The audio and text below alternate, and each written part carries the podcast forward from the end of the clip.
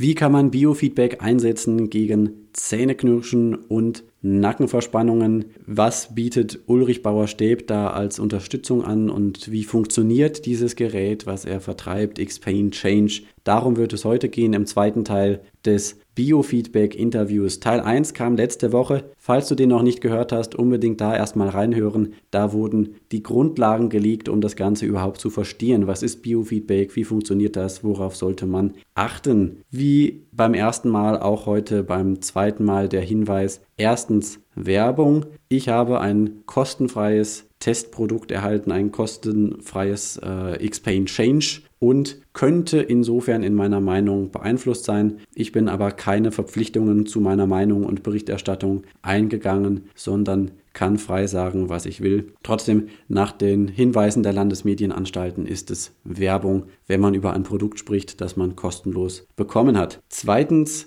dieser Podcast ersetzt keinen Arztbesuch. Bitte, wenn du selbst ein medizinisches Problem hast, besorg dir auch einen ärztlichen Rat und verlass dich nicht alleine auf diesen Podcast. Für etwaige Folgen können wir keine Haftung übernehmen. So, genug der ganzen Hinweise. Jetzt viel Spaß. Ich stark. Dein Ratgeber-Podcast zu Psychologie, Gesundheit und Lebenszufriedenheit. Ich bin Christian Koch. Los geht's. Gut, das war jetzt dieses Beispiel. Sie haben auch schon ganz viele Anwendungsgebiete genannt, äh, wo eben Biofeedback zum Einsatz kommt. Äh, eins davon eben Nacken-Schulterschmerzen, wo Sie sich auskennen. Und ich bin mir gerade gar nicht mehr sicher, ob Sie das andere Thema genannt haben, wo Sie sich auch sehr gut auskennen mit Biofeedback, nämlich Bruxismus, Zähneknirschen und Zähnepressen. Ich glaube, das fiel noch gar nicht, das Wort. Da haben Sie aber auch jede Menge mm. Erfahrung. Ja, also tatsächlich äh, ist es, wenn dann andersrum, wenn man so will. Also mit Bruxismus beschäftige ich mich sozusagen seit dem ersten Tag, als ich damals eben dann in die Firma rein bin wieder, ah. äh, eben Ende 99. Ja, hat damit zu tun, dass, dass da so erste Versuche dann eben waren mit EMG-Biofeedback bei Zähnepressen und so in, in, in einer Klinik und da war ich eben äh, mit involviert auch, ähm, hatte aber natürlich initial noch keine Ahnung das hat sich jetzt ja Gott sei Dank geändert. Aber auf jeden Fall war das da, fand ich das damals schon spannend und finde es bis heute sehr spannend. Und ähm, tatsächlich ist es so, dass, dass äh, das ja, sagen wir mal, Biofeedback und Heimtraining bei Biofeedback, äh, mit Biofeedback äh, bei Zähnepressen, Zähneknirschen, wobei Zähneknirschen häufig eben weniger zu einer Schmerzsymptomatik führt als Zähnepressen. Ja. Sagen wir mal, das ist so die Kernkompetenz und nachdem ich das jetzt noch nicht erlebt habe, dass so der ganze, sagen wir mal, kopfnahe Bereich, wozu eben auch Schulter-Nacken-Bereich äh, gehört, ähm, überhaupt keine Rolle spielt, ebenso wie manchmal dann als Auswirkung eben auch äh, Kopfschmerz vom Spannungstyp oder ähnliche Sachen ähm, oder Schläfenkopfschmerz. Es gibt ja 160, über 160 verschiedene äh, Kopfschmerzarten. Über 160. Insofern spielt das dann tatsächlich, ja, habe ich mich damit natürlich auch intensiv beschäftigt, aber immer ausgehend ja. von der Problematik mit Zähnepressen, sehr häufig eben im Zusammenhang mit einer äh, CMD, also einer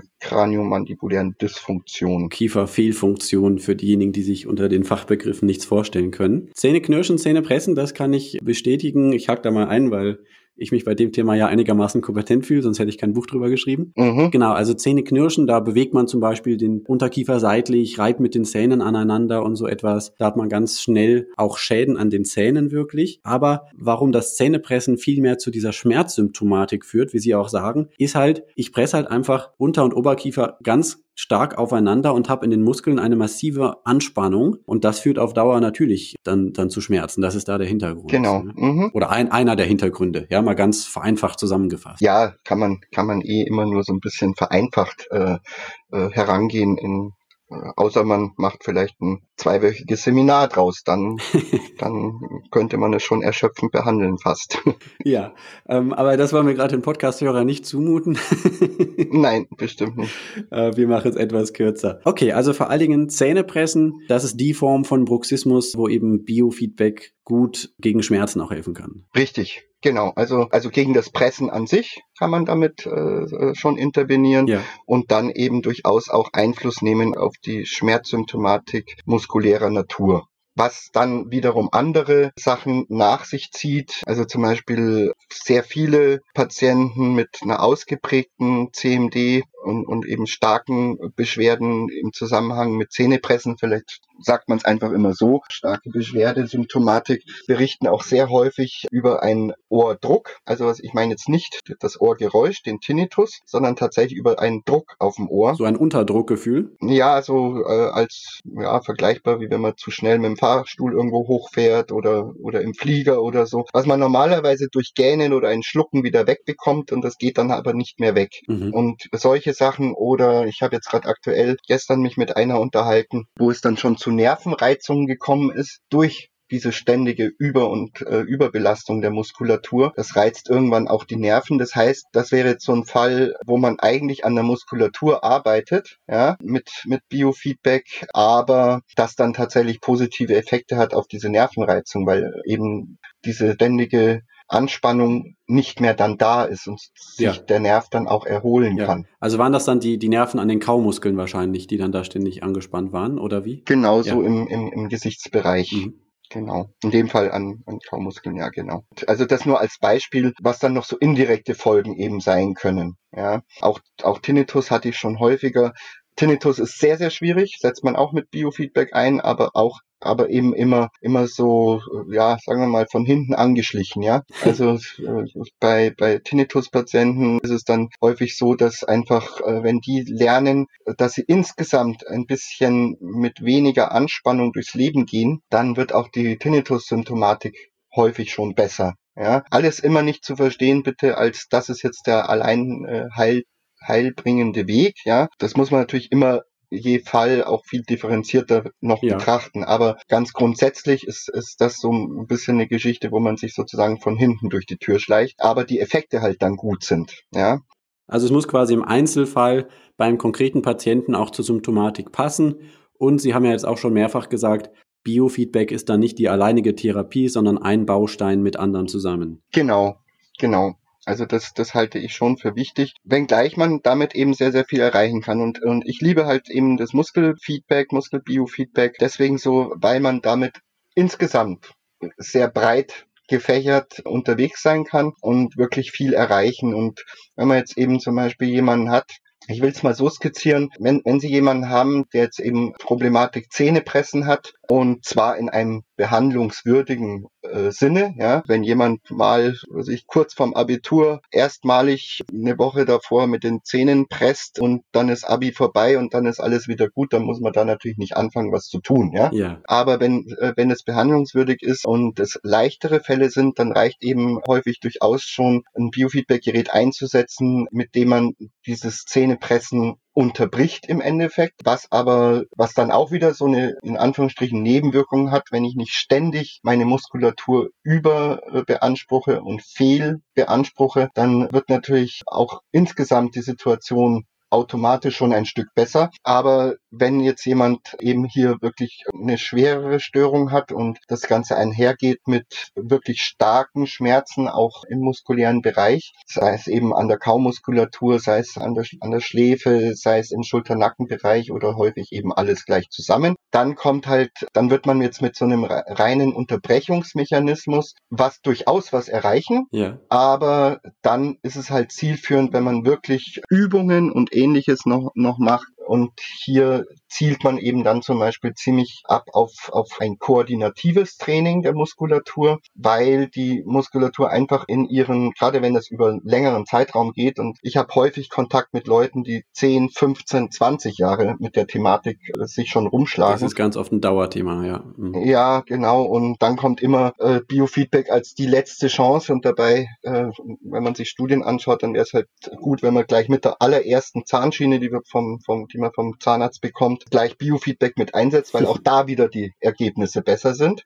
Also gibt es auch Studien dazu, jetzt nicht von mir einfach behauptet, sondern da gibt es eine wissenschaftliche Grundlage dafür. Und auf jeden Fall, wenn Leute dann eben äh, über äh, doch so einen erheblichen Zeitraum, reichen natürlich auch manchmal schon fünf Jahre, die Muskulatur immer in, in so einem Maße fehlbelastet und überbelastet, dann kommt die Muskulatur aus ihren gesunden Funktionsmustern raus. Und da geht es dann letzten Endes darum, dass man zum Beispiel, was ich gerade sagte, mit so einem koordinativen muskulären Training durchaus auch manchmal mit einem muskulären Entspannungstraining, aber die Leute wollen immer viel zu viel entspannen. Das macht erst dann Sinn, ja. wenn die Muskulatur eigentlich wieder in, in, einem halbwegs vernünftigen Zustand ist. Und mit so koordinativen, Biofeedback gestützten Training, bei dem man eben auch immer genau sieht, was man gerade macht. Ne? Wir äh, hatten das vorhin, hatte ich schon mal darauf hingewiesen, äh, dass das, zumindest finde ich das ein schönes Bild, dass man eben ein zusätzliches Sinnesorgan hat. Ja, also auch Muskulatur können wir in dem Sinn, wir spüren den Schmerz, aber wir spüren nicht den Grad der Anspannung. Fragen Sie mal jemanden, zu wie viel Prozent spannst du jetzt gerade deine Muskulatur an? Da wird er Sie mit großen Augen anschauen.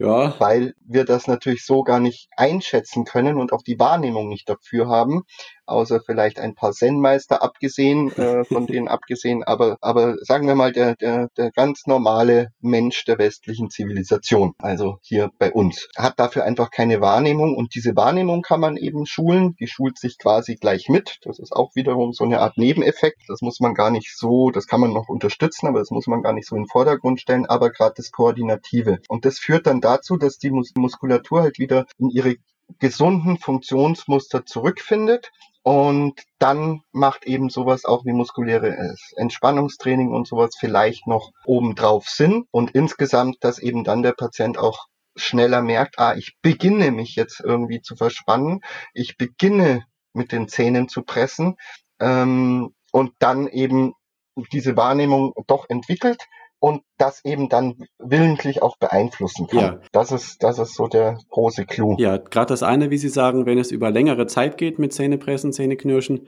dass oft diese muskulären Dysfunktionen dabei entstehen. Ne? Also bei mir persönlich Richtig, zum Beispiel genau. ist es ja so, mhm. dass quasi links der untere große Kaumuskel der Masseter viel stärker ist als rechts. Ne? Mhm. Und äh, das, das über Jahre. Äh, das ist auch schon mal aufgefallen, aber ist damals nicht mit äh, Bruxismus in Zusammenhang gebracht worden. Ja. Und erst als ich irgendwann an das Thema Zähneknirschen drangekommen bin, da war es dann natürlich ziemlich schnell klar, ja natürlich, dann ist das ja auch logisch, wenn ich gerade auf dieser einen Seite immer besonders viel äh, presse, ja, da sind auch die Zähne nochmal die greifen da wunderbar ineinander, noch viel besser als auf der rechten Seite bei mir. Ne? Mhm. Dann klar, dann trainiere ich diesen Muskel über Jahre äh, und mhm. dann merke ich zum Beispiel auch, dann habe ich darauf geachtet, aha, wenn ich jetzt mal was esse, wo ich wirklich auch gründlich kauen muss, ne, irgendwie mal, mhm. sagen wir mal, ein, ein, Steak von mir aus, ja, mhm. dann mache ich das irgendwie fast immer links, weil da geht's halt am besten. Und wenn ich aber dann zum Beispiel mir vor dem Spiegel mal anschaue, ich mache den Mund langsam auf und zu, mhm. da ist immer so ein kleiner Rucker drin in der Mitte. Mhm. Und das sind ja alles so Punkte, die darauf hinweisen, aha, so ganz wie es sich die Natur mal gedacht hat, in Anführungsstrichen gesagt, ist es irgendwie nicht. Mhm. Und deswegen ist dieses, dieses ähm, ähm, funktionsorientierte, koordinative Training sehr sinnvoll. Da denken vielleicht manche Hörer auch jetzt an den Felix Kade, der bei uns im Podcast war zum Thema Schmerzen, vor allen Dingen auch Rückenschmerzen. Der hat ja ähnlich wie Sie auch gesagt, es geht einfach nicht immer nur um nur Entspannen oder sowas, sondern mhm. gerade durch das Kräftigen und das gezielte Training. Gerade das ist etwas, was oft dann den Schmerz beseitigt oder reduziert. Mhm. Das würden Sie jetzt auch bestätigen. Ja, auf jeden Fall. Und es ist auch, äh, weiß jetzt nicht, wie es bei Ihnen ist, weil das auch nicht, nicht alles immer identisch ist. Ja. Das ist äh, tatsächlich gerade bei in dem Bereich Zähne pressen, ja, ich würde fast sagen, so viel Patienten, so viel Lösungen, ja, oder Möglichkeiten. Ja, würde ich auch sagen. Das ist wirklich äh, alles andere als homogen. Aber es ist zum Beispiel relativ häufig der Fall, dass Patienten zwar eine ja, schon eben vielleicht auch von außen sichtbar verstärkte Muskulatur haben, faktisch aber dann so gut wie keine Kraft mehr. Also ich weiß jetzt nicht, wie das bei Ihnen war, aber das ist wirklich ziemlich häufig und das, da kann man so vielleicht, oder ich nehme da immer so ein bisschen die, das Bodybuilding mit ins Spiel und also Menschen mit gigantischer Muskelmasse, die dann manchmal, so heißt es, wir sind ja beide, glaube ich, im Süden, gell? ja. Dann darf man das mal sagen, die dann aber quasi schon ein Problem hätten, jetzt einen Maßkrug zu halten im, mit, äh, mit okay. ausgestreckten Arm. Und das, das ist tatsächlich auch da relativ häufig der Fall. Also woran man das zum Beispiel immer sehr, sehr schnell erkennt, dass die Muskulatur auch in ihrer normalen Funktionsfähigkeit gestört ist. Das ist, wenn die so ein bisschen flattert, sage ich jetzt mal. Ja. Also wenn man jetzt ein Biofeedback-Gerät hat, dann äh, kann man eben sich einfach anschauen, was für ein Tonus hat der Muskel. Und wenn dann schon im, also Tonus ist eben die Anspannung, was für eine Anspannung und eben der Ruhetonus ist dann die Grundanspannung ohne irgendeine Belastung, ohne dass der Muskel aktiv wird. Und wenn da zum Beispiel die, äh, das kein stabiler Wert ist, sondern das schon ein bisschen schwankt, dann ist das schon ein ziemlich deutliches Indiz Indiz dafür, dass auch die Muskulatur in ihren Funktionsmustern nicht mehr so ganz gesund ist. Ja, genau da, eben wie Sie jetzt gerade auch gesagt haben, da, da setzt halt dann so ein koordinatives Training letzten Endes ein, äh, das aber schon begleitet sein soll. Ja, und das ist jetzt aber nicht das, was Biofeedback macht, oder? Wir machen jetzt gerade einen kleinen Ausflug vom Thema Biofeedback, um zu sagen, sozusagen, auch bei Bruxismus braucht es andere Bausteine, sondern Biofeedback setzt man wie ein bei Bruxismus? Ja, das geht im, im Endeffekt über zwei Wege.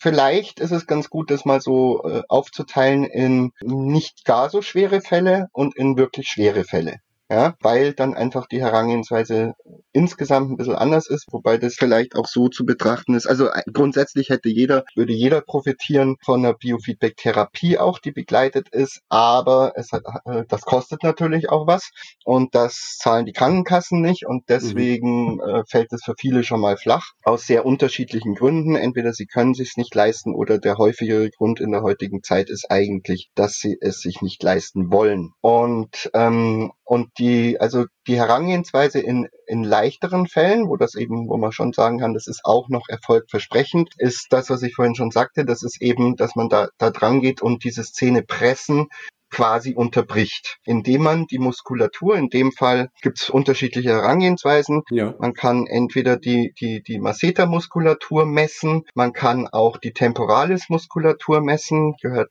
ganz genauso zu den Kaumuskeln. Also Masseter in, im Backen, ich sage immer der Hamsterbackenmuskel und Temporalis eben die, die Schläfenmuskulatur, ne? Genau, Schläfenmuskulatur. Bei beiden, wenn, wenn man zusammenbeißt und sich da mit dem Finger mal hin, äh, dort, dort das abtastet, wird man in beiden Fällen merken, dass dort die Muskulatur aktiv wird. Und diese Muskulatur kann ich eben messen und quasi überwachen und dann einen bestimmten Wert festlegen, wenn der überschritten ist und aus meiner Sicht sogar besonders sinnvoll, wenn der um so und so viel Zeiteinheiten überschritten ist, dann kann man eben irgendeine Rückmeldung geben. Die kann taktil sein, als Vibration zum Beispiel, die kann akustisch auch sein, als Ton, so dass der Patient praktisch, während er das sonst ja nicht mitbekommt, dann mitbekommt, ah, wenn es jetzt am Tage wäre, ah, jetzt habe ich ja gerade äh, zusammengepresst und das war alles ein bisschen zu viel. Also äh, kommt jetzt quasi der Alarm und jetzt soll ich locker lassen. Ganz ähnlich verhält sich es dann auch im Schulter-Nackenbereich übrigens. Wo sich unterscheidet, ist die Art sind die Arten, wie man reagiert und auch die Voraussetzungen, die man an, an den Geräten dann einstellt. Aber ansonsten ist das hier so ein ähnliches Prinzip. Und wenn es um nächtlichen Bruxismus geht, also nächtliches Zähnepressen, dann passiert genau das Gleiche. Und tatsächlich ist es eben so, dass es werden viele Sinne sehr abgeschwächt im Schlaf, aber der taktile, so habe ich es zumindest auch letzte Woche nochmal wo nachgelesen gehabt, der taktile Sinn bleibt ziemlich wach wenn man okay, so will. Okay, also das, das Schmerzempfinden, das wird ja auch ganz schön stark reduziert. Ich habe mal gelesen, genau. um das genau. Zehnfache. Deswegen kann ich auch so fest, so fest die Zähne aufeinander pressen, ohne ja, davon wach zu Sie werden. tagsüber gar nicht machen. Genau. Da würden Sie Aber das ist eben nicht das Taktile, sondern das Taktile ist, wenn von außen was an den Körper kommt quasi. Genau, taktile ja. Berührung. Ja. Also wenn, wenn ein Berührungsreiz ist. Und wenn ich jetzt zum Beispiel eine Vibration habe, dann wird das durchaus, auch wenn man, wenn's, wenn man nicht wach ist, aber das Gehirn bemerkt das eben dann dennoch, und zwar als Störung. Also man, korrekt würde man sagen, das ist jetzt hier so ein aversiver Reiz, ja. Aber auf gut Deutsch ist es einfach eine Störung und das Gehirn möchte das nicht. Das möchte in Ruhe gelassen werden. Es will ganz entspannt schlafen, im besten Falle und sucht dann, das ist jetzt natürlich ein bisschen personifiziert, ja, ja, aber das Gehirn sucht dann eben nach Strategien, wie es diese blöde Störung da vermeiden kann. Und die tatsächlich der einzige Ausweg ist dann eben, dass die Muskulatur locker bleibt. Und der einzige Ausweg, dass die Muskulatur locker bleibt, ist, dass ich aufhöre mit den Zähnen zu pressen. Das ist so die grobe Herangehensweise. Das heißt ja, das ist ja schrecklich, ich werde ja geweckt. Nee, eben, sie werden ja nicht geweckt. Ich sagte gerade, das kriegt das Gehirn Ach auch so. mit, ohne dass es wach wird. Okay. Ja, also ohne dass man jetzt wirklich wach wird. Es ist ganz interessant. Also ich selber biete ja auch so ein Gerät an, so ein schönes äh, aus Norwegen. X-Pain nach meinen Wünschen ja, genau das nach meinen Wünschen modifiziert wurde und bin da richtig happy, unter anderem, weil das äh, auch wirklich, wirklich günstig ist. Und wir hatten aber früher eben eins, glaubt das, also ich will mir nichts auf die Fahne schreiben, was nicht stimmt, aber ich glaube, dass wir auch im Bereich Bruxismus damals wirklich die allerersten waren, die hier so mit mobilen Biofeedback was unternommen haben. Ziemlich Anfang der 2000er. Später haben wir das dann als Bruxismus-Trainer vermarktet, was natürlich immer wieder Leute auf den Plan ruft und sagt, äh, die dann sagen, ja, soll man dann den Bruxismus trainieren? nein, nein, das, ja, das war nicht ist aber so. absichtlich missverstanden, oder? Ja, genau, aber äh, ja, ich muss dann natürlich immer schmunzeln. Die Leute, die es betrifft, äh, von denen kommt sowas dann meistens nicht. Nee. Ich möchte gerade nochmal ergänzen, ich habe auf YouTube einen Auszug gesehen aus einem Vortrag von Ihnen. Mhm. Das ist schon einige Jahre her, das war damals mit dem Bruxismus-Trainer. Mhm. Und da haben Sie schon noch gesagt, da kam so die Frage, es kann passieren, dass man in der Nacht mal wach wird am Anfang. Mhm. Aber, mhm. aber die Rückmeldung der Patienten war, dass sie trotzdem schon nach zwei, drei Nächten erholter aufgewacht sind, mhm. selbst wenn sie mal nachts äh, kurz wach waren. Und das kann ich aus meiner persönlichen Erfahrung auch sagen. Das beschreibe ich in meinem Buch auch. Ich habe ja sehr, sehr positive Erfahrungen gemacht mit einer Knirscherschiene, mhm. die auch mit dem Wort Biofeedback operiert, die Bruxane. In den ersten Nächten bin ich wach geworden von dem Vibrieren und bin aber trotzdem morgens erholter aufgewacht. Ne? Mhm. Jetzt kann man direkt sagen, im Vergleich zu dem, was Sie eben beschrieben haben, ist die Bruxane ja nur ein Gerät für sich in Anführungsstrichen und hat nicht mhm. diese, diesen äh, ganzen Therapieweg dabei, wie Sie es vorhin beschrieben haben. Mhm. Aber ich wollte es trotzdem kurz erwähnen, ja. weil ich ja einfach diese Erfahrung auch gemacht habe mit dem nächtlichen Aufwachen. Ja.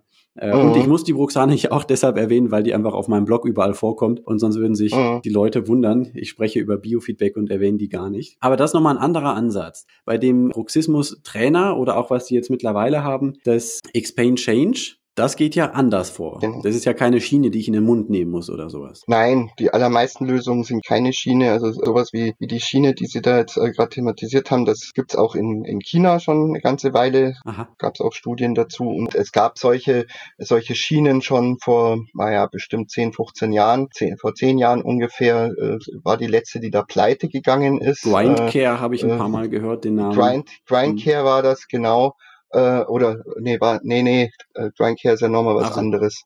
Ähm, Nee, das, äh, ich weiß jetzt schon gar nicht mehr, wie die hieß. Auf jeden Fall, das war äh, Grindcare ist auch keine Schiene. Ja. Das ist ein Gerät, ähm, das äh, äh, ich sage ja selten äh, sozusagen was Negatives äh, über andere Lösungen, aber das Grindcare, äh, auch alle Studien zeigen, dass es wirklich eigentlich äh, wenig bringt, nur in dem Moment, wo man es auch gerade tatsächlich einsetzt. Und das liegt wohl darin, dass die die Rückmeldung über einen Stromimpuls machen. Ah, Und ja. ich kenne ähnliche, ich kenne ähnliche äh, Herangehensweisen aus dem Bereich der Inkontinenz früher, wo man dann auch mal versucht hat, äh, Elektrostimulation ist sozusagen der, der mächtigere Industriepart im, der, im Kampf gegen Inkontinenz und dann haben die, hat die Elektrostimulationsindustrie dann versucht, äh, das äh, zusammenzuführen alles und mhm. und äh, es gab dann großes Aufsehen, weil es dann hieß, ja, Biofeedback hilft doch nicht ah, und so. Ja, ja. ja, und tatsächlich liegt es halt daran, dass man halt dann äh, hier Strom mit dazu genommen hat und dann hat das plötzlich nicht funktioniert, was natürlich definitiv nicht heißt, dass Biofeedback nicht hilft, ja. sondern nur in dieser Herangehensweise. Also da sind wir wieder bei dem Thema, Biofeedback ist nicht überall drin, wo Biofeedback drauf draufsteht. Und diese, dieser ja, Grindcare-Ansatz ist, ist, ja auch schon, auch schon längst vom Markt verschwunden, ist dann ja vielleicht auch gar nicht so verkehrt. Ja, zum zweiten Mal übrigens. Ja. Also die,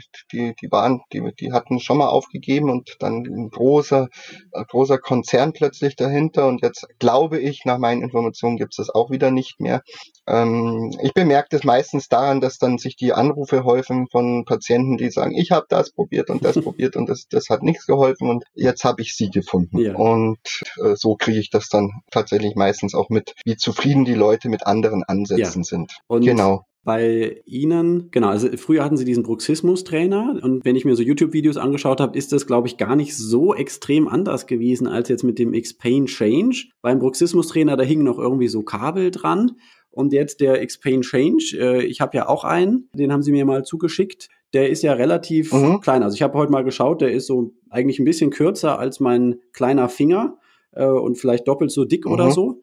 Und den kann ich mir dann mhm. über so äh, Clips mit, mit äh, was ist das, Sensoren äh, oder, oder Messelektroden irgendwie so, kann ich mir den dann ja zum Beispiel auf den Masseter, den großen Kaumuskel, draufkleben. Genau, also ähm, ich sage jetzt mal so, die die ähm, das, was wir als Bruxismus-Trainer äh, vermarktet hatten. Schönes Gerät, aber der große Nachteil war, das hat halt so 800, 900 Euro gekostet. Ui. Und das ist natürlich sehr, sehr teuer. Das haben wir damals auch vermietet, monatsweise. Und mit dem X-Pain Change, also X-Pain im Prinzip ja wie Schluss mit Schmerz, ja, X und Pain, X-Pain Change, äh, das ist jetzt ein Gerät, das so roundabout, äh, ja, wird jetzt dann demnächst mal um die 150 Euro kosten. Im Moment kostet es noch so äh, um die 130. Und das ist natürlich eine ganz andere andere Kostendimension. Und neben diesem, ja, aus meiner Sicht schon, neben dieser unglaublichen Verbesserung, weil sich halt jetzt wirklich im Prinzip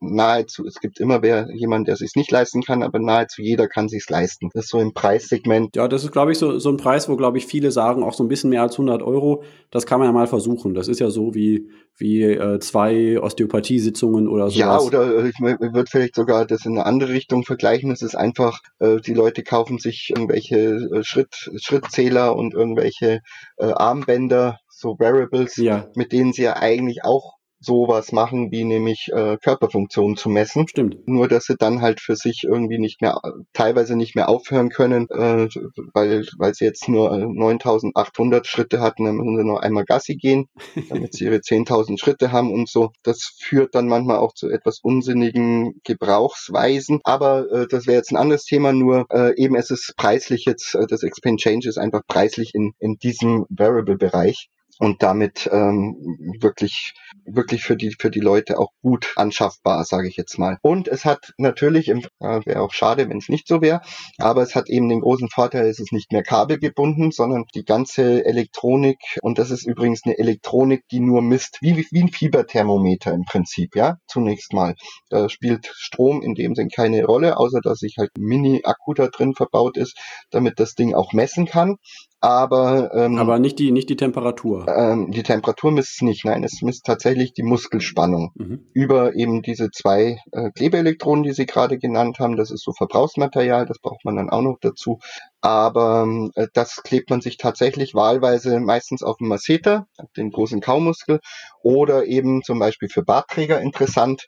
Ähm, kann man das Gerät dann auch äh, am, am Temporalis-Muskel, also an der Schläfe anbringen und damit aber das Gleiche letzten Endes bewirken und erzielen, gleichen Erfolge erzielen. Und die, und die Rückmeldung war damals eben ein Ton, äh, ein, ein, ja, so ein Alarmton. Und das war dann manchmal ein bisschen schwierig äh, für den Partner oder die Partnerin im Bett, oh ja. äh, die da ja auch mit im Raum schläft. Ähm, da hat man sich dann damals, bip, bip, bip, ja genau, so ähnlich. Und äh, da hat man sich dann damals beholfen, äh, dass es auch noch einen Ohrhörer dazu gab. Dann war natürlich noch ein Kabel mehr. Mhm. Oder ich habe dann manchmal spaßeshalber gesagt zu den Leuten, ach wissen Sie was, dann schlafen Sie jetzt mal getrennt und wahrscheinlich ist das Thema dann eh weg. Aber ähm, natürlich als Spaß. Ne? Selbstverständlich muss man deutlich darauf hinweisen, das war ein Spaß.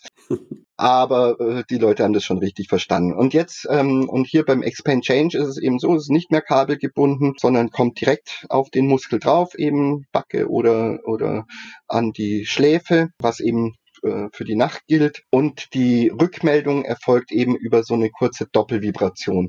Das ist sehr diskret, und das kriegt auch, äh, jeder kennt es natürlich vom Handy, ne, diesen Vibrationsalarm. Äh, das, das ist was Mechanisches, also ist es auch in irgendeiner Form leise zu hören, ja.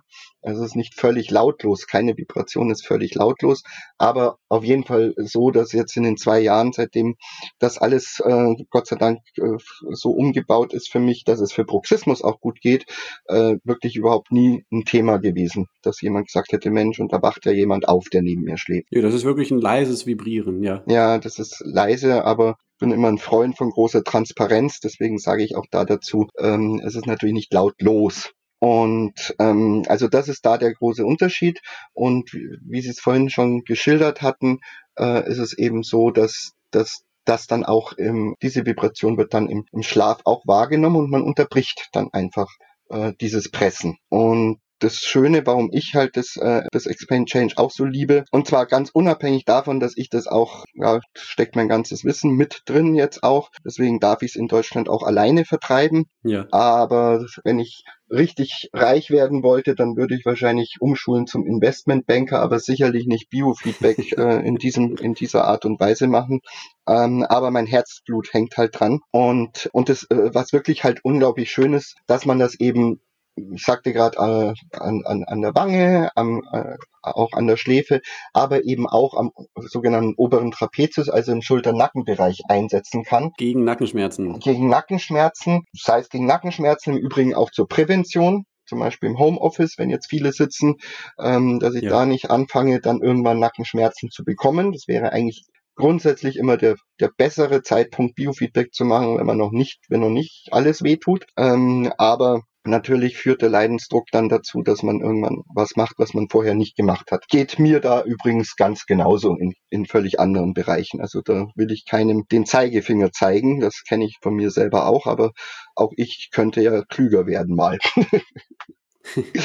und ja, und das ist einfach das Schöne. Äh, ich glaube, ich habe es irgendwann im Gespräch schon mal gesagt gehabt.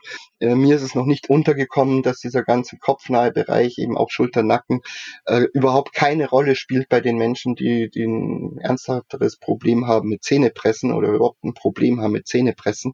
Ähm, und insofern ist es natürlich quasi dann gleich mit dem doppelten Nutzen, ja, weil ich das tagsüber dann eben auch im Schulter-Nackenbereich noch einsetzen kann und nachts dann an die Wange. Ja, es gibt ja sowieso kaum Menschen, die sagen, sie hätten keine Nackenschmerzen.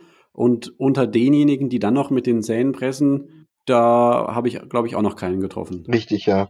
Also das mir ist tatsächlich nicht untergekommen und das ist halt äh, äh ja einfach wunderbar, dass man es dort und dort einsetzen kann und und wahrscheinlich müsste ich jetzt sagen, und damit halbiert sich ja quasi der Preis für den Einsatz. Gell?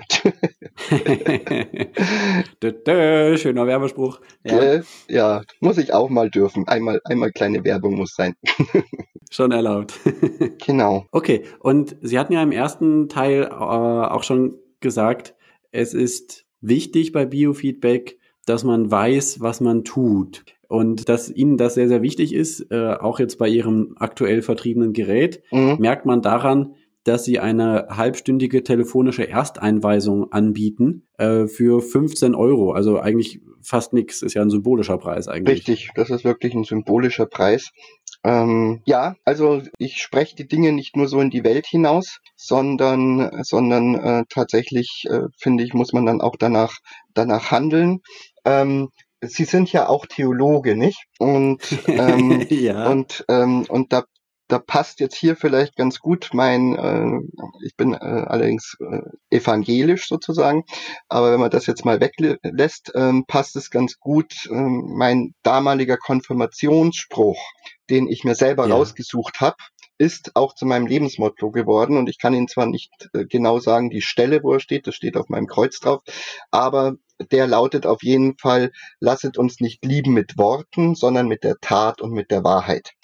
Und ah. das ist tatsächlich mein, mein, das, was mich durch, durchs Leben begleitet. Und deswegen finde ich das auch wichtig, dass man nicht einfach äh, nur sagt, ja, alles nur das Tollste und, und mach mal so.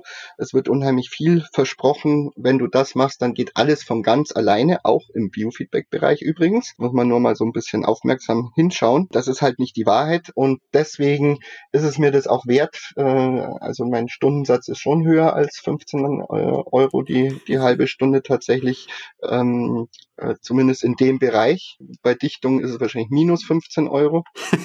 aber, aber, ähm, aber in dem Bereich auf jeden Fall natürlich höher. Aber es ist, es ist halt unglaublich wichtig. Und ähm, ich habe das sogar jetzt in, insofern geändert. Es ist nicht völlig verboten, aber äh, doch relativ restriktiv. Wenn Leute, also das Gerät ist ja auch in Kliniken im Einsatz, ist, äh, ja. Schmerzkliniken und Reha-Kliniken und psychosomatischen Kliniken und so weiter. Und wenn jetzt jemand zum Beispiel im Rahmen seines Aufenthalts in irgendeiner Klinik schon eine Einweisung bekommen hat, dass er also auch genau weiß, was und wie und so, dann zwinge ich jetzt keinen, dass er sich da nochmal was anhört, obwohl ich mir fast sicher bin, dass es, ah, ja. dass es ihn trotzdem, dass er trotzdem nicht, äh, nicht gelangweilt auflegen wird, ja. Mhm. Aber äh, da zwinge ich keinen dazu. Das heißt, wenn man, wenn man äh, das angeben kann, dass man schon eingewiesen wurde, muss, muss man das auch nicht äh, bezahlen. Nicht mal diese symbolischen 15 Euro, sondern kriegt das Gerät dann eben nochmal um die 15 Euro günstiger. Mhm. Und in allen anderen Fällen, es ist halt einfach so wichtig, dass die Leute nicht einfach wie ein Spielzeug sich da was nach Hause bestellen, nicht wissen, wie sie damit umgehen, dann auch am Schluss denken, na, das, das, das bringt ja nichts und in Wahrheit haben sie es halt nur nicht richtig benutzt, ja. Und ich sage jetzt mal eine halbe Stunde, äh, man könnte da sicherlich viel, viel, viel intensiver und mehr noch drauf eingehen. Aber in einer halben Stunde schaffe ich das pro Thema. Also man kann für Bruxismus eine halbe Stunde dazu nehmen oder man kann für Nackenschmerzen sich eine halbe Stunde dazu buchen, jeweils für 15 Euro oder halt dann für 30 eine ganze Stunde. Mhm. Und und ähm, natürlich gibt's mehr dazu zu sagen grundsätzlich, aber ich denke, das ist so der Zeitrahmen oder in dem Zeitrahmen habe ich die Gelegenheit, eigentlich alles, was äh, was zumindest wirklich, wirklich, wirklich wichtig ist, den Leuten auch mit auf den Weg zu geben. Und die Resonanz ist schon sehr, sehr ja. gut da drauf. Ja. Also. Sehr schön. Jetzt muss ich mal einen ganz großen Kritikpunkt sagen mhm. am Thema Biofeedback. Ähm, ich habe ja jetzt äh, dieses Explain Change seit anderthalb Wochen oder so immer wieder mal im Einsatz gegen Nackenschmerzen. Mhm. Bruxismus habe ich noch nicht probiert, da mhm. wird irgendwann noch mal ein Blogartikel kommen, ähm, aber gegen Nackenschmerzen. Und ich bin jetzt kein großer Nackenschmerzpatient in dem Sinne, aber manchmal ist er halt ein bisschen verspannt, mhm. ne? dann äh, will ich es mal probieren. Aber da, das, da, da muss man ja richtig äh, arbeiten. Was meinen Sie mit richtig da, arbeiten? Äh, muss ich ja selber aktiv werden bei ja, Biofeedback. Ja, Sehr äh, anstrengend. also äh, da verstehe ich jetzt tatsächlich die Frage insofern nicht, also dass Sie selber aktiv werden müssen.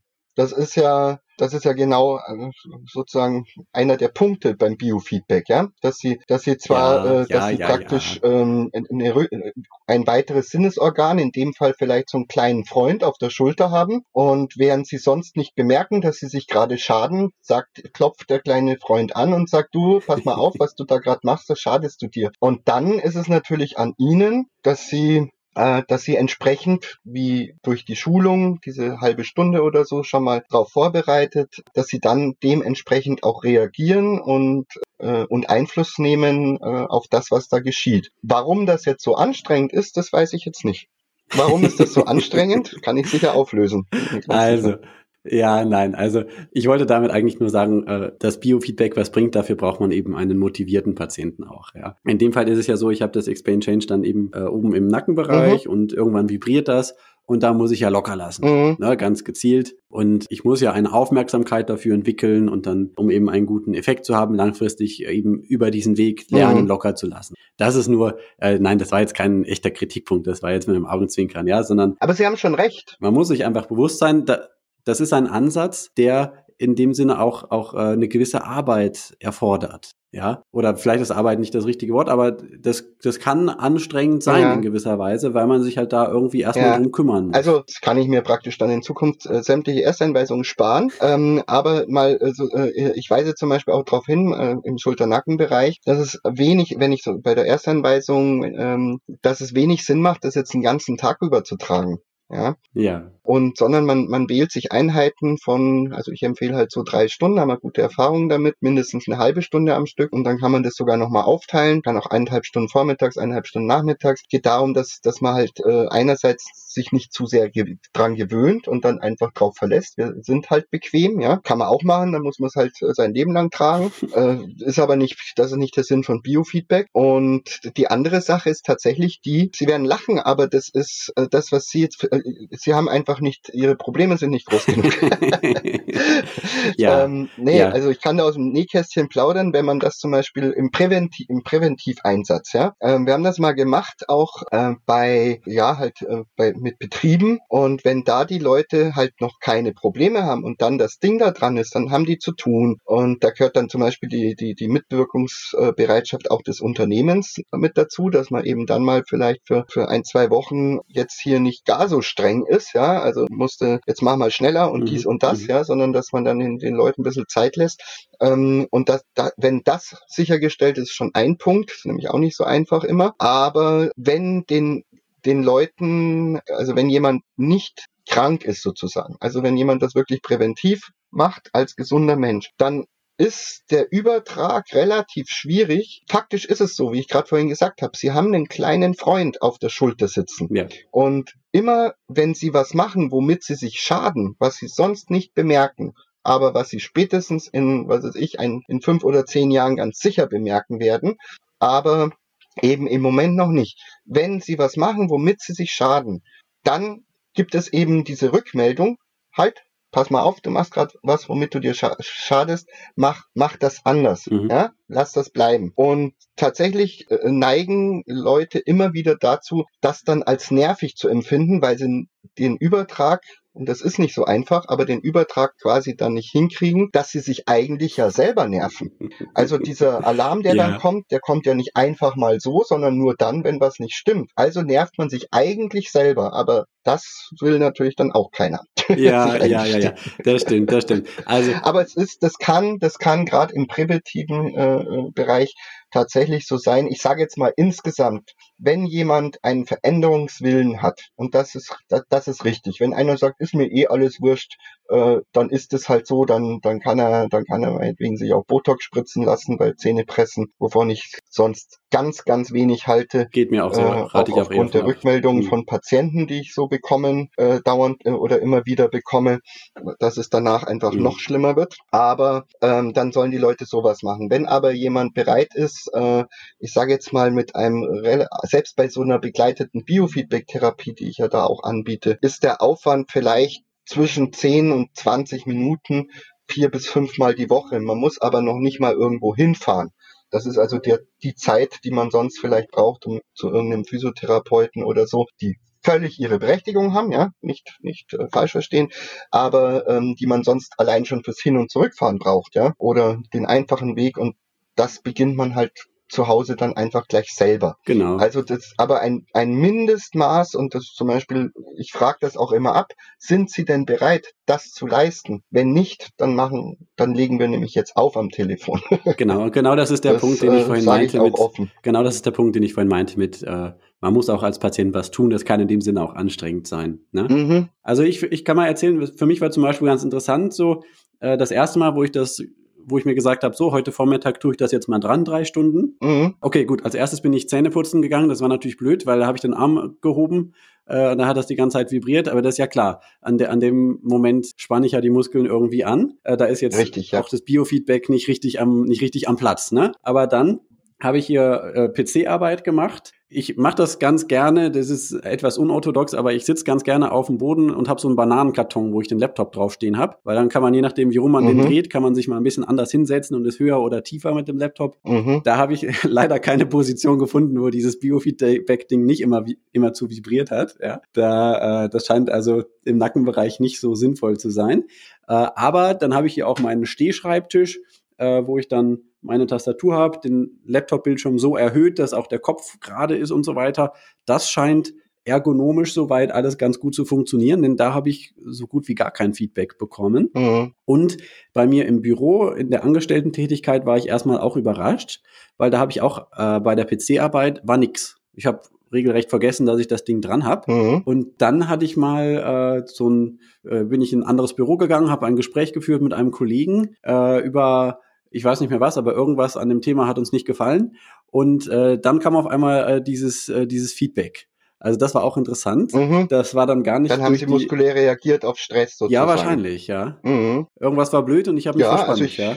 Ja, ja, ja. Also nicht jeder, also jeder reagiert auch ein bisschen anders. Ähm, in der Klinik macht man dann quasi mit diesen Mehrkanalgeräten, äh, die ich ja äh, schon angesprochen hatte, zum Beispiel so sowas wie eine Baseline, wo man einfach mehrere Parameter gleichzeitig ableitet und dann auch so Stresstests macht und so und dann eben schaut, wie reagiert denn der Patient, äh, mit welchen äh, Parametern reagiert er besonders auf Stress. Und äh, ja, macht natürlich Sinn, weil man dann an die mit Biofeedback natürlich möglichst effektiv dann rangehen kann. Was Sie jetzt vorhin da gerade gesagt haben, das ist ähm, also vielleicht zu dem Punkt mit, äh, Sie haben dann im Gespräch äh, kam dann der Alarm. Ja. Das ist gar nicht so selten, dass Psychologen also gerade in diesen Kliniken natürlich, zum Beispiel auch Psychologen, natürlich weiß es ja der Patient, denn er hat es ja auch dran. Man könnte das gar nicht geheim machen. Aber ähm, tatsächlich den, den Patienten auch in der Gesprächstherapie äh, so, ein, so ein Gerät ähm, an, auf, auf die Schulter-Nackenmuskulatur, auf der Schulter-Nackenmuskulatur platzieren und, und eben, das bleibt immer ruhig. Und wenn man aber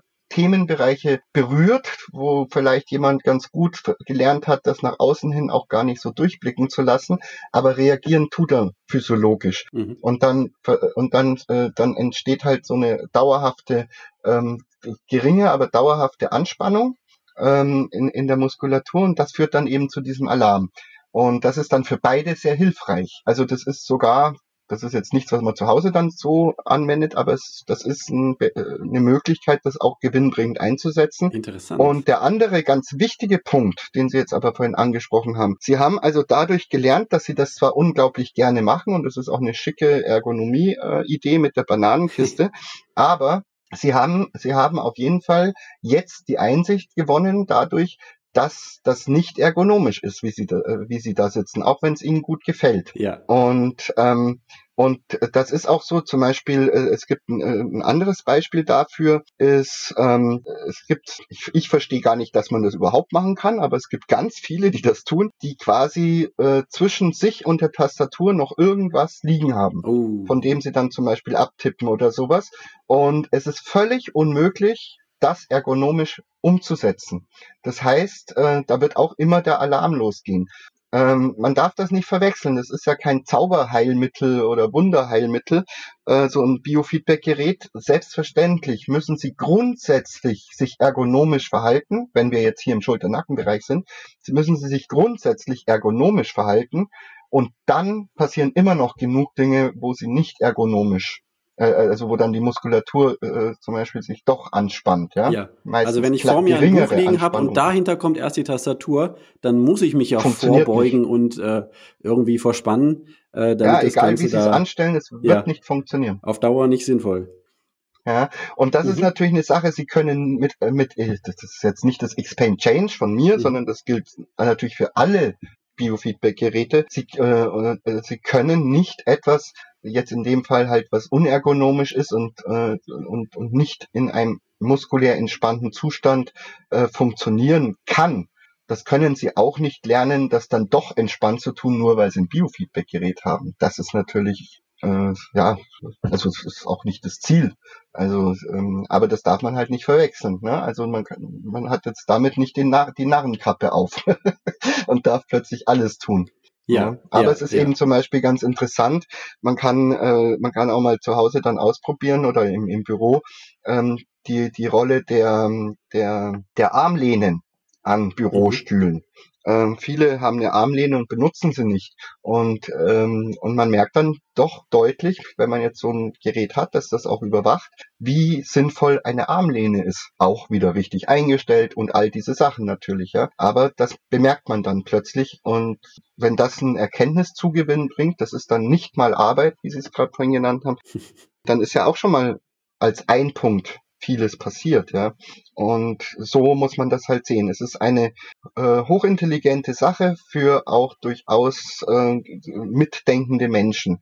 Wenn ich sage, ich, ich, ich brauche halt irgendwas und will aber selber gar nichts tun, man muss gar nicht viel tun, aber gar nichts tun, nee, dann soll man es halt lassen. Ja, ja, dann ist das Geld doch bei der Massage besser aufgehoben dann, ne? Okay, dann was kann denn jetzt jemand machen, der jetzt da noch sich dafür interessiert oder mehr wissen möchte? Also es gibt dieses Gerät Explain Change, dazu kann man auch nachlesen auf ihrer Homepage dazu. Die heißt next-level-biofeedback.de, verlinke ich auch unten drunter.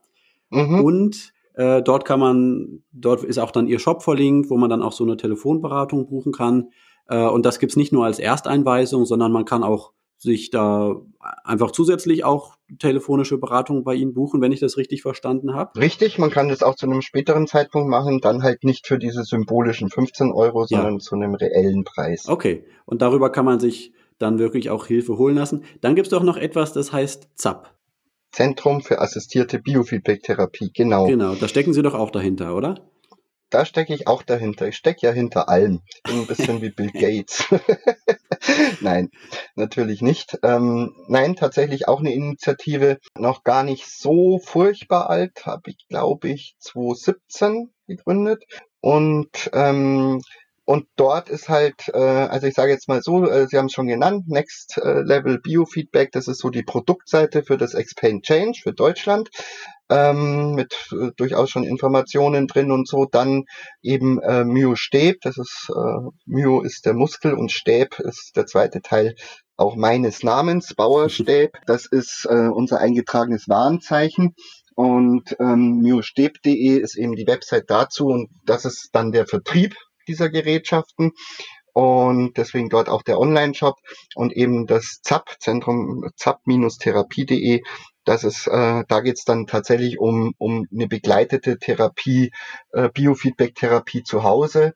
Und ähm, im Moment ist es so, dass, äh, dass dort äh, eben Biofeedback-Therapie für äh, gegen Bruxismus im Zusammenhang häufig eben auch mit einer CMD äh, und oder Nackenschmerzen und oder Kopfschmerz vom Spannungstyp. Ähm, diese Dinge äh, praktisch, dass man da eine Biofeedback-Therapie machen kann. Ähm, und auch dort tatsächlich, einfach weil es ein gutes Gerät ist, äh, ist als Basisgerät dieses Expand Change, aber da kommt dann eben noch zusätzliches Biofeedback-Equipment dazu. Das kriegen die Patienten mhm. für eine geringe Bereitstellungsgebühr für die, für die Zeitraum der Therapie, die, die diese zu Hause stattfindenden Therapie, aber eben über das, über Telefontermine ähm, geht's dann, geht dann die ganze Begleitung, wenn Sie so wollen, manchmal auch noch mit WhatsApp-Support zwischendurch oder wenn jemand mal sich sehr unsicher ist, wie er denn jetzt, ob er das jetzt wirklich alles richtig macht mit den Übungen, dann kann man auch noch sogar schon vor Corona auf solche Dinge wie Skype äh, oder auch WhatsApp äh, Chat oder sowas zurückgreifen, aber meistens ist es eben telefonisch. Also dort, das sind dann die Sachen, wo es äh, ja für Patienten äh, mit einer schwereren Symptomatik. Also wenn jetzt jemand eher leichtere Beschwerden hat, dann reicht wirklich so ein Gerät äh, zunächst mal und ähm, aber äh, und so ein Gerät mit dem Gerät haben sie immer einen Effekt. Ja, das ist nicht so, dass entweder oder, aber da, das reicht halt dann nicht, wenn man, da muss man ein bisschen nachhaltiger rangehen hatten wir vorhin schon mit koordinativen Training und so weiter. Und da gibt's dann einfach noch ein ähm, weiteres Biofeedback-Gerät, das die Patienten nach Hause geschickt kriegen und eben auch äh, ein schriftliches Übungsprogramm mit speziell auf dieses Gerät abgestimmten Übungen und dann halt eben äh, hier der, der, der, der telefonische Support, dass die Leute alles richtig machen und dass man das an der richtigen richtigen Stelle einsetzt und dass man dann weitermacht, äh, sozusagen ins nächste Level geht, äh, wenn das und das gut klappt. Das ja, ja, ja. macht auch Sinn, dass man das nicht, äh, ja, dass man da nicht völlig mit sich alleine gestellt ist. Und ich kann halt zum Beispiel, äh, ich stelle dann Fragen, wie verhält sich das Gerät, wenn sie das und das machen und dann kann ich eben, deswegen lässt sich das auch seriös so machen. Ja, ich sagte vorhin zum Beispiel, Migräne-Training würde ich jetzt nicht über das ZAP machen, ja, weil da muss man wirklich mit jemandem vor Ort sein. Mhm. Ja, und das finde ich sogar via Skype ein bisschen problematisch. Aber, aber das ist halt einfach meine Einstellung dazu. Andere würden es vielleicht mit anbieten. Äh, genau. Ich halt jetzt Bei nicht. anderen, bei anderen Themen geht es dann schon aus der Ferne. Genau. Und wer jetzt seit Anfang des Gesprächs darauf wartet, wo er denn Ihre Gedichte lesen kann, der wird fündig, der wird fündig unter dichtermobil.de, richtig? Genau, in einem Wort, dichtermobil.de. Da gibt's dann äh, das Abschreckende. und wenn, und wenn, wenn jemand, wenn, wenn jemand dann so Probleme kriegt, wenn er meine Gedichte liest, dass er äh, Hilfe braucht, dann gäbe es ja dann noch das Biofeedback wiederum. so schließt okay. sich der Kreis. Ja, klingt nach einer speziellen Form von Kreislaufwirtschaft, ja. Die eigenen Patienten ja. selbst erschaffen. Nein, ist natürlich ein Spaß. Nein, Quatsch, aber Quatsch, Quatsch, Quatsch. Das, beides ist mir tatsächlich, ich habe das eine 20 Jahre quasi beiseite gelassen und jetzt versuche ich jetzt mal tatsächlich seit äh, super Zeitpunkt mit direkt mit Corona zusammenfallend, äh, das beides zu vereinen. Und ähm, ja, im Moment ist natürlich mehr Biofeedback, weil man ja im Kunstbereich überhaupt nichts machen kann und darf. Aber grundsätzlich will ich das jetzt für die Zukunft versuchen, wirklich mal zusammenzuführen, was dann halt bedeutet, dass ich nicht mehr ganz so umfangreich mich äh, mit Biofeedback äh, da befasse, ja. aber immer noch genug. Denn ja. möchte ich auch gar nicht weglassen, muss ich ganz ehrlich sagen. Aber ich habe auch einige Sprache Artikel mittlerweile gesehen. Ist schon was. Ja, ich habe auch einige Artikel mittlerweile gesehen, dass durch die Pandemie äh, Bruxismus und Zähneknirschen stärker verbreitet sind. Also insofern ist es vielleicht ganz okay, dass Sie gerade in dem Bereich stärker tätig sind. Und ich wünsche Ihnen aber, dass Sie auch dann in den nächsten Jahren mehr zur Poesie und zur Kunst kommen, wie es Ihrer Ader entspricht. Vielen Dank Ihnen für das Gespräch, Herr Bauer-Steb und Gerne. alles Gute. Ja, danke Ihnen auch und einen schönen Tag noch. Danke, tschüss. Tschüss. Ich stark. Die Vorschau. Danke fürs Zuhören. Erzählt all euren Freunden und Bekannten von dem Podcast und kommentiert gerne fleißig auf Instagram und Facebook. Da habt ihr auch die Möglichkeit, bei zukünftigen Interviews vorab schon Fragen zu stellen, die ich dann in die Interviews mit reinnehmen kann. Zum Explain Change werde ich, wie versprochen, noch einen Blogartikel nachliefern auf schlussmitzähneknirschen.de. Link in der Podcast-Beschreibung. Allerdings erst, wenn ich das Ding auch gegen Bruxismus getestet habe. Das wird noch einige Zeit dauern. Im Moment sind einfach mehr Projekte in der Pipeline, als Zeit da ist. Auch alle anderen Links zu dieser Episode findet ihr wie immer unten in der Podcast-Beschreibung. Nächste Woche gibt es hier ein Interview mit Tamara Büttner. Sie ist psychologische Paarberaterin und wir sprechen über sieben Wege zu einer erfüllten Liebe. Klingt schnulziger als es ist, denn es ist teilweise knallhart. Das kann ich schon mal versprechen. Schockierend und herausfordernd. Lohnt sich also, diese Folge könnte den Blick auf Partnerschaft teilweise verändern. Und Tamara hat so eine angenehme und lebensbejahende Haltung, die man auch in ihrer Stimme und Sprechweise hört, dass man den Podcast, selbst wenn man nicht auf die Worte achtet, sogar genießen kann, um einfach innerlich ein bisschen aufzublühen bei diesen ganzen schönen Worten. Das lohnt sich also. In der Woche danach gibt es Teil 2. Das war nämlich wieder ein ausführliches Gespräch mit der Tamara. Und dann, ich hatte ja schon mal versprochen, ich mache auch mal was zum Unterbewusstsein. Ich will den Wunsch zumindest ein bisschen ein erstes Mal Teil einlösen. Denn ich werde in der Woche danach über Gewohnheiten sprechen, die in unserem Gehirn eben unterbewusst für uns ablaufen, nicht übers Bewusstsein. Darüber so ein bisschen, was wir darüber wissen, wie kann man Gewohnheiten verändern, kann man Gewohnheiten loswerden? Wie geht das? Danach geht es dann wieder weiter mit dem gewohnten bunten Strauß an Themen. Einiges kommt noch. Viel Spaß, freut euch drauf. Bis dann, ciao.